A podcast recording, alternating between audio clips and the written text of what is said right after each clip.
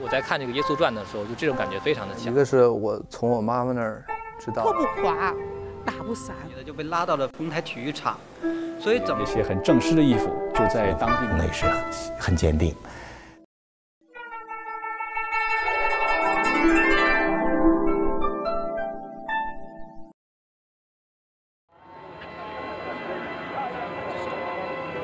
在公元一世纪三十年代的耶路撒冷地区，活跃着一位名叫耶稣的觉者。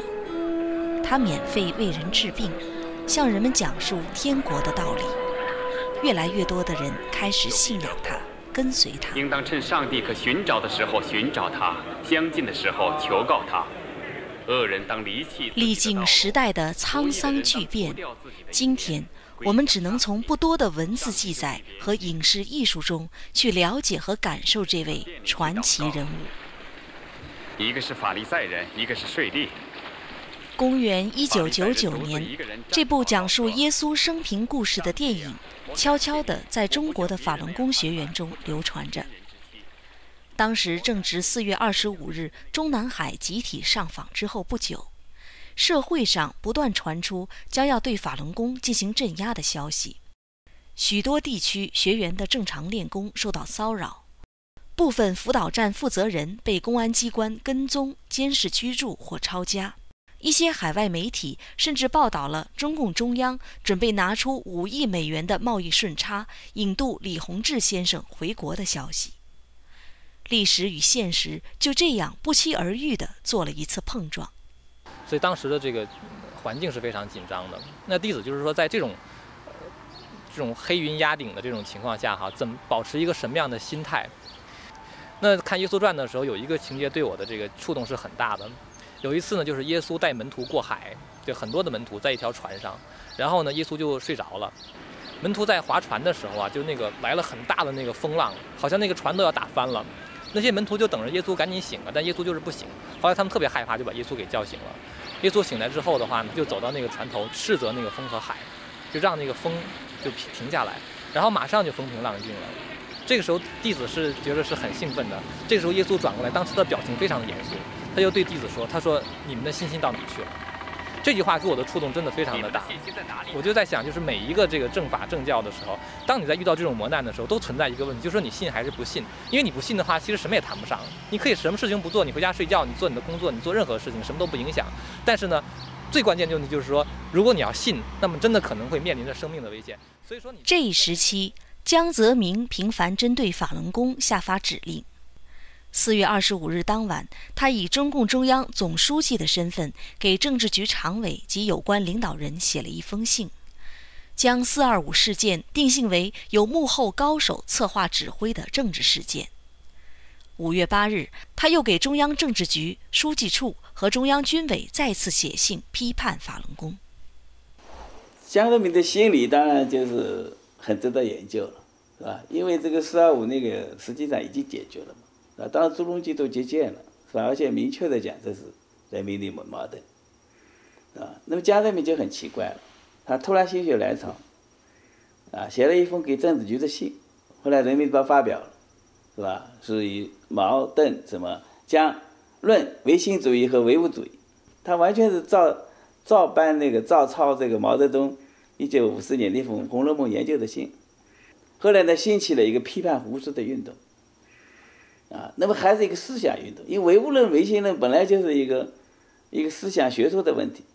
可江泽民抓抄的结果呢，说法轮功呢是代表这个唯心论，啊，那个现在跟法轮功的斗争就是唯物论跟唯心论的斗争。六月七日，江泽民在政治局会议上发表讲话，宣称法轮功有很深的政治背景和复杂的国际背景。是一九八九年那场政治风波以来最严重的一次事件。这篇讲话后来作为文件在党内传达。根据这份秘密文件，中共中央做出了镇压法轮功的决定。三天后，在江泽民的直接操纵下，成立了由李兰清为组长、罗干等人为副组长的中央处理法轮功问题领导小组。这就是后来恶名昭著的“六幺零”办公室。四天后，新华社和中央电视台同时播出了这样一条消息：到这个六月十四号，新华社发表中共中央办公厅信访局和国务院办公厅信访局两个信访局的负责人来在接见法轮功修炼者上访人员部分人员当中讲话当中要点。第一个就是说，最近有些人纷纷传言说，公安机关啊对法轮功进行镇压了，什么共产党也不准练法轮功了，什么国家工业不准练法轮功了，说这些都是谣言。是少数别有用心的人企图挑起事端。那么我们想，这个中央中共中央这个办公厅的信访局和国务院办公厅信访局负责人这样说话呢，那就是很严肃的，就是对大家说，党和政府是允许你有练功自由的，也有信仰的自由的，是吧？你可以信，你也可以不信，你也可以练，你也可以不练，练任何一个功派都可以。但这个四六月十四号以后呢，我们觉感觉到这个对法轮功练功的这个自由的这个挤压。比这个以前还厉害。我们到星期六那个就集体练功嘛，然后这个警车就是对我们这个所有的练功人进行摄像。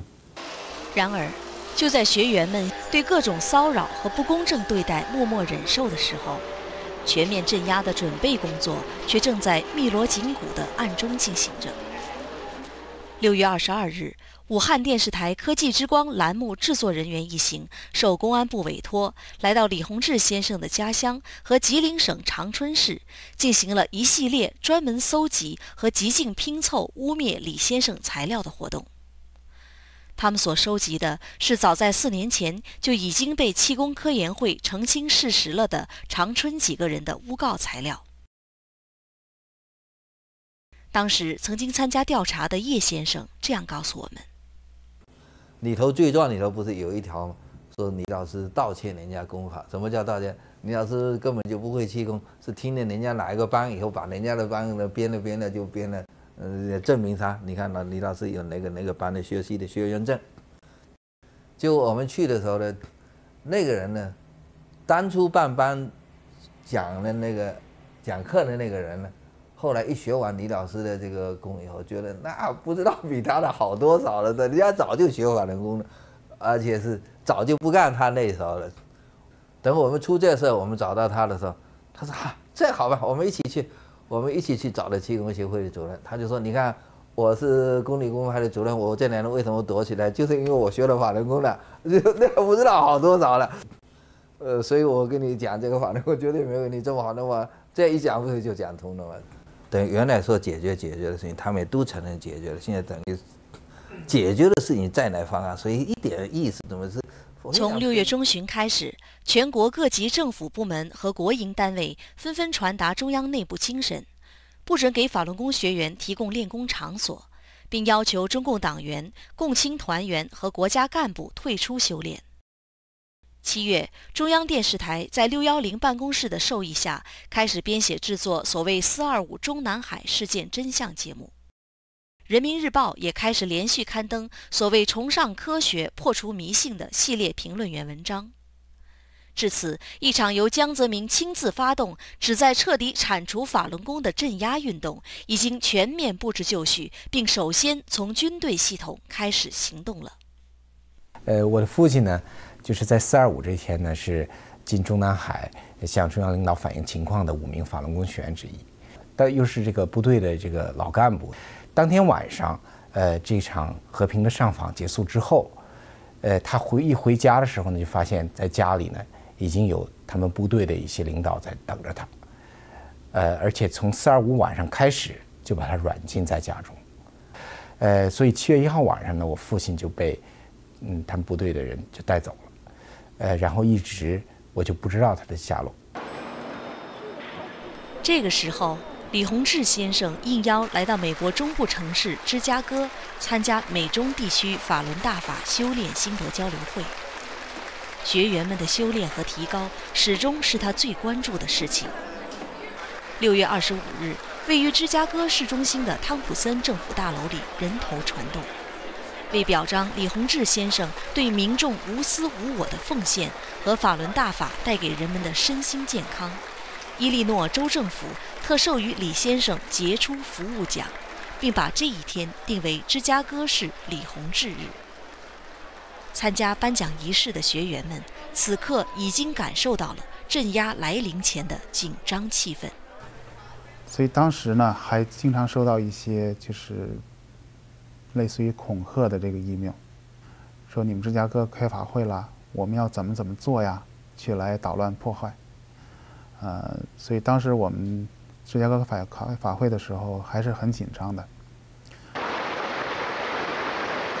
在第二天举行的修炼心得交流会上，李洪志先生照例在会议结束之前给学员们解答问题。在讲解的过程中，李先生读到了这样一个问题：请请问师傅，当耶稣要被钉在十字架上时，他的弟子都在干嘛？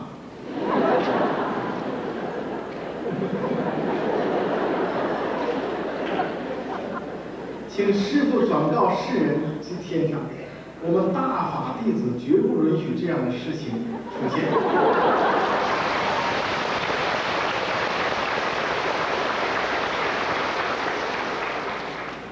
谢谢大家。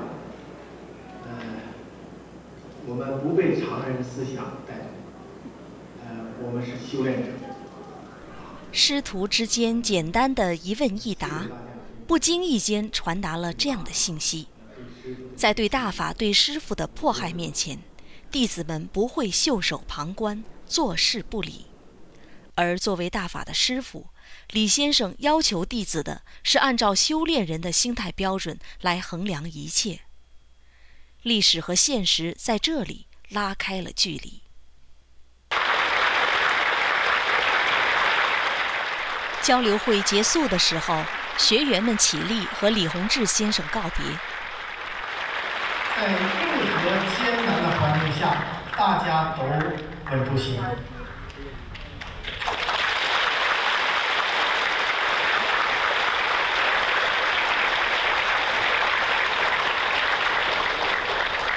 一个不动就治万动。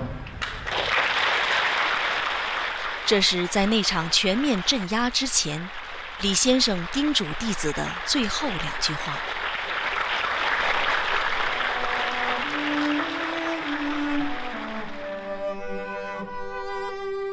第二天，在芝加哥市中心的橄榄树公园，李先生亲自观看了学员们的集体练功。这也是在此后一年多的时间里，弟子们和师傅的最后一次见面。大法传出只有短短的七年，眼前这些修炼时间还不长的弟子们，能不能经受得起那即将来临的残酷考验？那么，李洪志先生和他的弟子面对的是怎样一个要镇压他们的势力呢？一位前中共官员曾经做过这样的描述。中国共产党八十年来形成了一套严密的制度，通过五十年的专政，早已转化和融化成为依法治国的得心应手的工具。世界上没有一个政权能够像他那样，在使用国家机器控制和镇压自己的人民方面不受任何约束。中国拥有世界上数量最庞大的军队、武警、公安、劳教、监狱系统，以及两千多种报纸、杂志、广播和电视等宣传机构。仅中央电视台就有十二个电视频道，全国人口覆盖率达百分之九十，观众人数超过十一亿，并使用中。英法西班牙四种语言和粤语、闽南话等方言，通过卫星传送覆盖全球。第二首相、人民党副主席洪森昨天说：“柬埔寨新政府的组成只是时间问题。”经历过那场风雨的人们，也许至今还记得，那年夏天的北京，烈日当空，异常炎热。七月二十日凌晨，在全国三十多个省市同时进行了对法轮功各地辅导员的统一抓捕行动，一场铺天盖地的全面镇压就这样出人意料的突然开始了。江泽民企图速战速决，扬言三个月消灭法轮功，报纸、杂志、广播电台和所有的电视频道开始二十四小时反复播放所谓揭批的文章和节目。从城市到边远的农村，警察把修炼群众从每个练功点赶走，将不屈服的人们用警车抓走。地方派出所，在街道委员会的带领下，挨家挨户地到学员家中，命令他们放弃信仰，并上缴、销毁法轮功的书籍和音像资料。江泽民声称：“我就不信治不了法轮功。”不少社会学家估计，以中国政府的力量，法轮功坚持不了一个星期。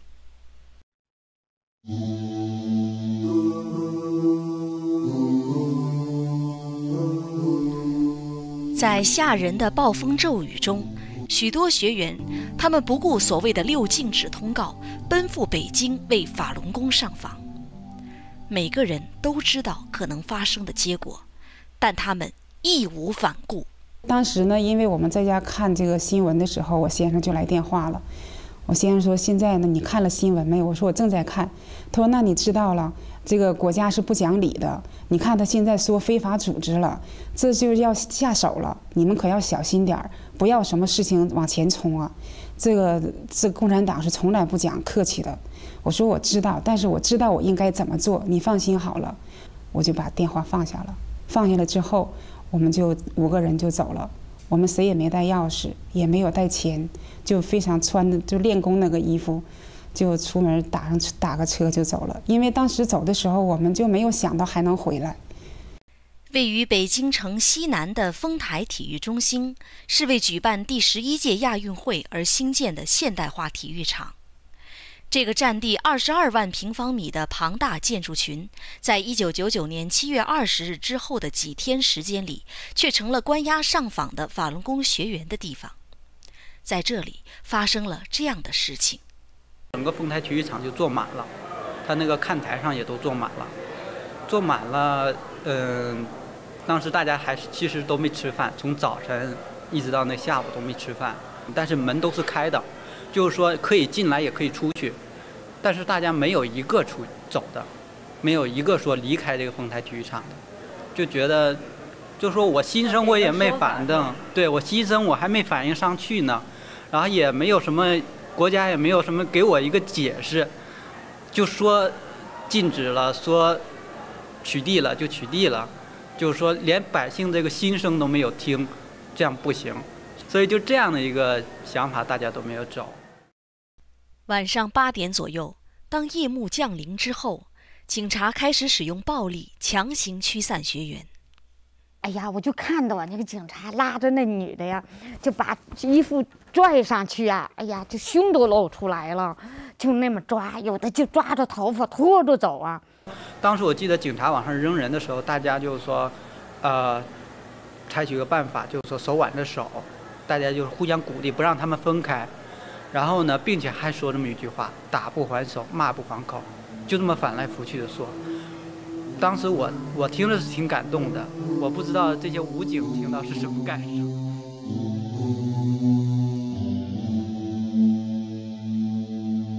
这就是修炼真善忍的普通的法轮功学员，他们高度的自觉和理性，保证了在那种剑拔弩张的态势中。全国范围没有一件法轮功学员使用暴力的事件发生。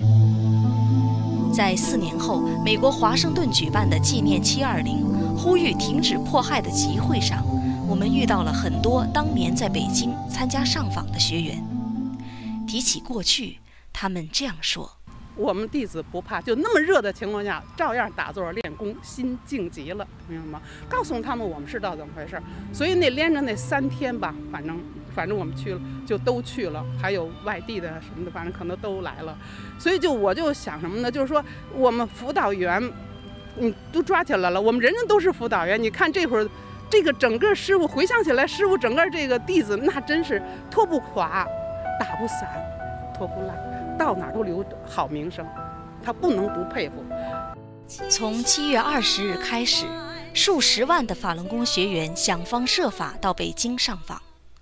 六幺零办公室要求地方政府不惜一切代价阻止群众的上访，军队进入一级战备状态。在通往北京的交通要道被严密封锁的情况下，许多学员是采用了步行、骑自行车的方式翻山越岭赶赴北京的。其中，我们听到了这个九双鞋的故事。就是一个老人，啊、他用了两个多月的时间从四川走路到北京，啊、就是上访，就为了就是说一句公道话，说法轮大法好，穿破了九双鞋到北京去上访，对我是那个那个震撼触动是非常大的，所以我一直看那个歌词就在流泪，那个旋律呢就自然就出来。上天门来一李洪志叫我们做个好人，我们就是想做一个好人。我们学真善人，说真话办真事。对这些平凡朴实的修炼人来说，通往北京的路途是一次永生难忘的艰难跋涉。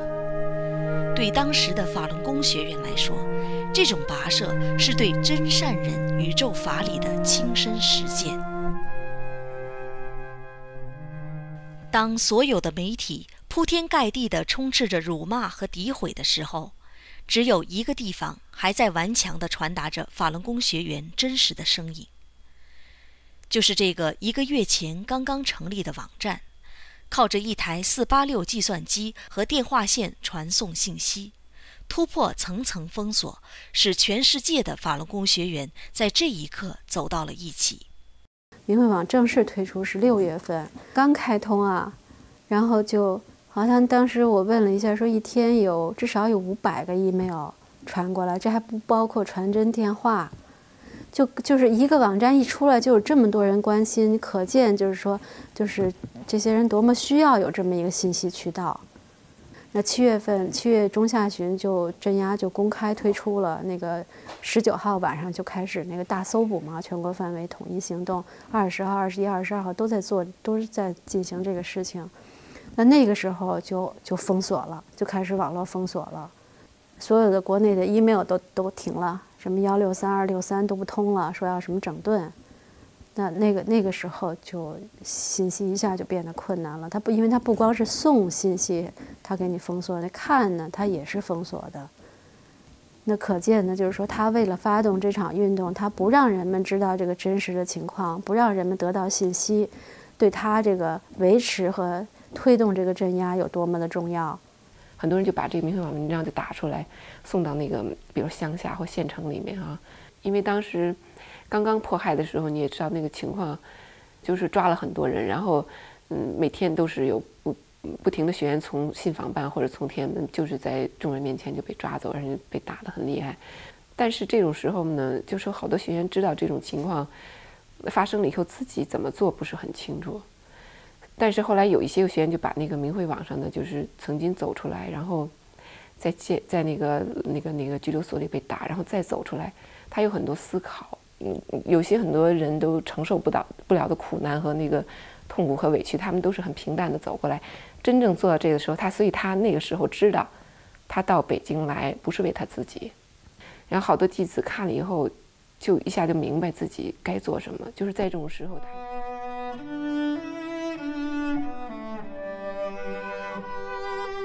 这一时期，李洪志先生在频繁接受各国媒体采访的时候，不断说明着这样一个问题，那就是法轮功不会构成对任何政权的威胁，相反，对任何政府、国家和民族都是有百利而无一害的。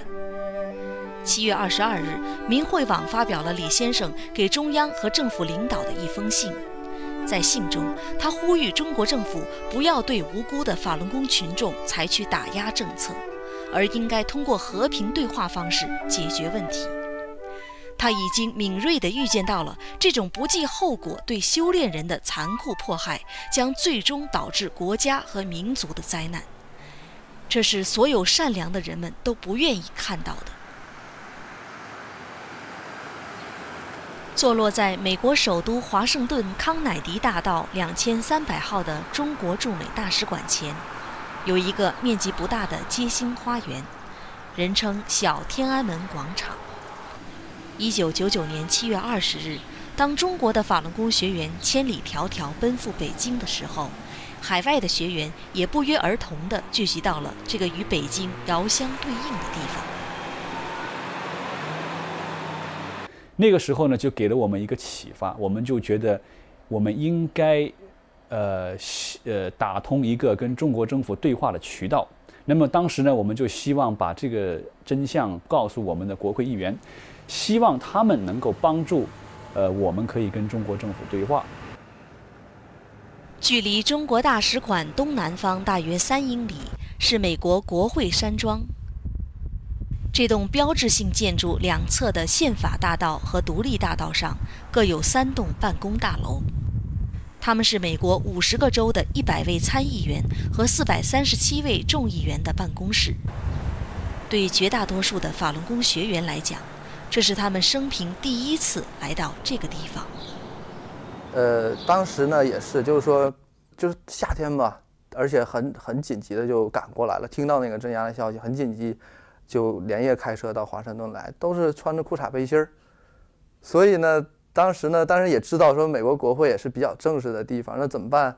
我就是借了一个工友的这个，就是好看一点的衬衫，然后呢又买了条裤子，然后穿的那个一个那个休闲的鞋就去了。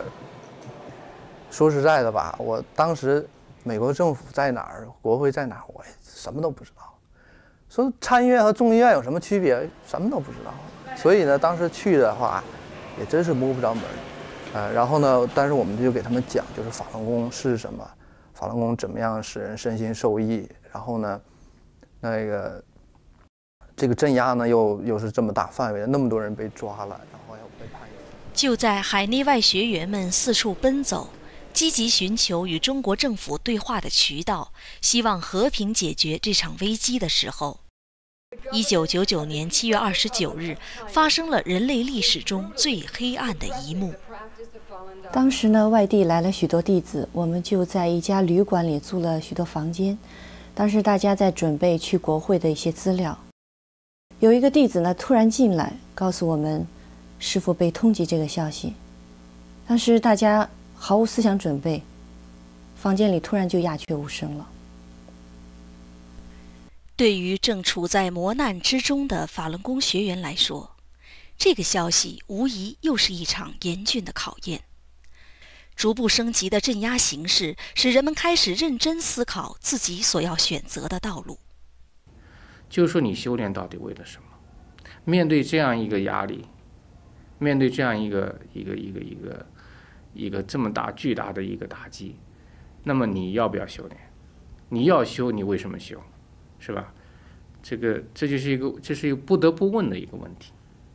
我当时我就我们做记者招待会，当时我就得问我自己：我到记者招待会来说什么？我跟人家讲什么？我到这儿来干嘛来了？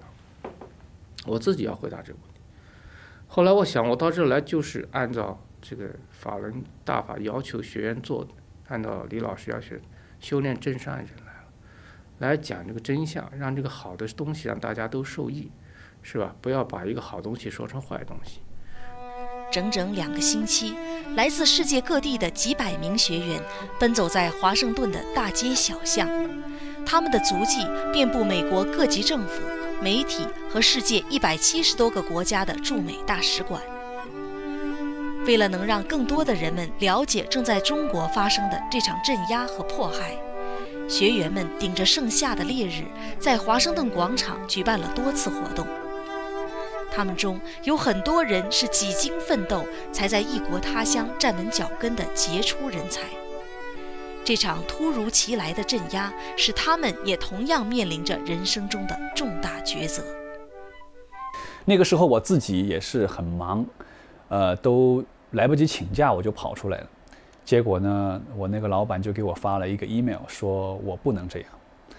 呃，那天下午我回到办公室，我看到这个 email，我在那想了一下，我就给他写了一封很长的一封信。我就跟他大概意思就是说，我说在美国这个地方，自由、人权、宗教信仰的自由，好像都是与生俱来的天赋人权。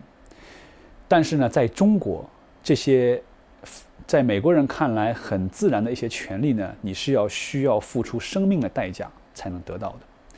那么我现在呢，就在为我的中国的同胞们，他们争取同样的权利。结果第二天，我的老板就跟我说，他把我叫到办公室说，他说他不是那个意思，他就说以后碰到这种事情呢，你只要事先跟他打个招呼就可以了。